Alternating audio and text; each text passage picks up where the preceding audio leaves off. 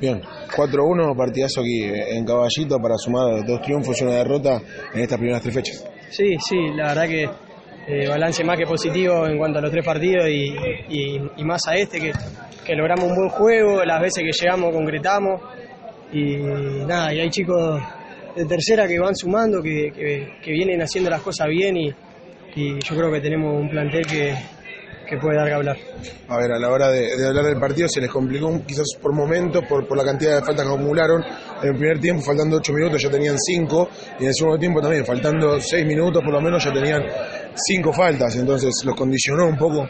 Sí, sí, eh, obviamente que al tener cuatro o cinco faltas ya la, la defensa te lo hace bajar indudablemente, pero, pero nada, eh, fuimos inteligentes, no hicimos ninguna sexta.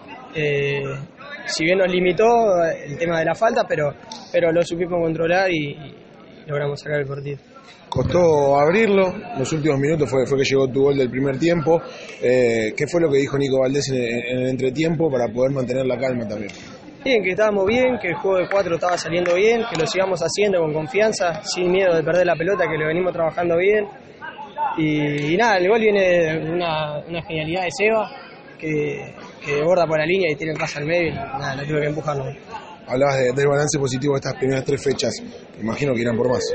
Sí, sin duda, vamos a ir partido a partido tratando de sacar la mayor cantidad de puntos posible y, y- y hacer un, un buen papel este primer año de SECLA acá en la primera división.